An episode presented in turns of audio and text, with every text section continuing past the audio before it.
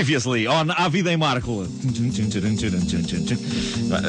Pronto, sempre quis fazer isto. É o que se vê nas séries americanas. É aqueles também. aqueles Fica minutos bem, antes do genérico. Previously on.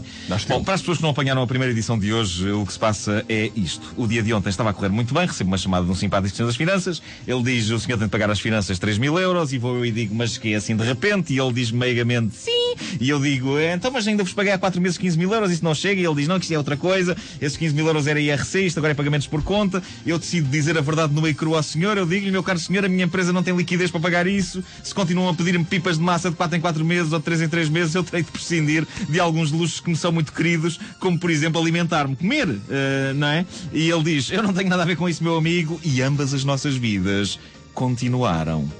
Portanto, se a tendência continua a ser esta, eventualmente eu terei de optar por um de dois caminhos. Ou deixo que eh, eh, eles deem um saltinho à minha casa eh, e escolham uns bens jeitosos para penhorarem, ou então armo um escândalo e agarro-me com unhas e dentes aos meus sofás, berrando deslarguem, deslarguem, e vou preso.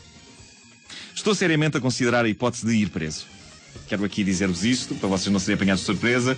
Ah, é certo que eu ia preso e eles penhoravam os bem da mesma, não é? Mas penso que ah, ir preso acarreta uma série de vantagens que me parecem extremamente atrativas. Ah, suponham que eu não protesto e que, perante o meu olhar impotente, eles me penhoram o leitor de DVD, a aparelhagem, os meus DVDs, os meus CDs. O que é que eu fa... O que é que eu fa...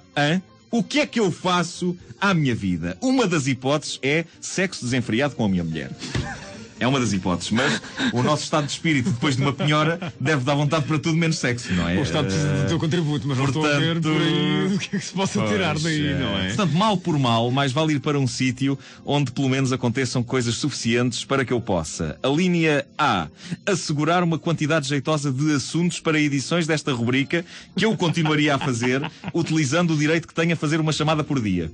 Em vez de ligar para a família, ligava aqui para a rádio e prosseguia com este meu interessante trabalho. Acho que tinhas era que reduzir o tempo da crónica. E se calhar sim, se calhar sim. E barra ou a linha B, assegurar uma quantidade de assuntos e de drama suficientes para escrever um livro best-seller. Quer dizer, best-seller não. Que se o sacana do livro é best-seller, lá vêm eles outra vez atrás de mim e eu, oh, meus amigos, é que vocês querem mais? Querem, epá, eu começo, querem que eu tire o sapato? Eu ponho o sapato e seguida tiro os sapatos e as meias e as cuecas, o que é que vocês querem mais?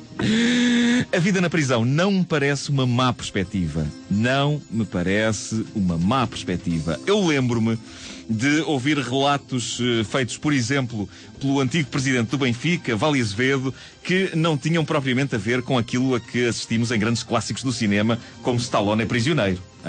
Lembram-se desse? Filme Sim, sim. lendário. Stallone, ali, a ser espancado e maltratado pelo Donald Sutherland, que fazia o papel do diretor da prisão. Enfim, não foi nada disso que aconteceu ao Vale Azevedo. Lembro-me de ver uma reportagem onde ele aparecia, num sítio que parecia uma esplanada, todo contente, a criar puzzles para a revista de passatempos da cadeia. Hã?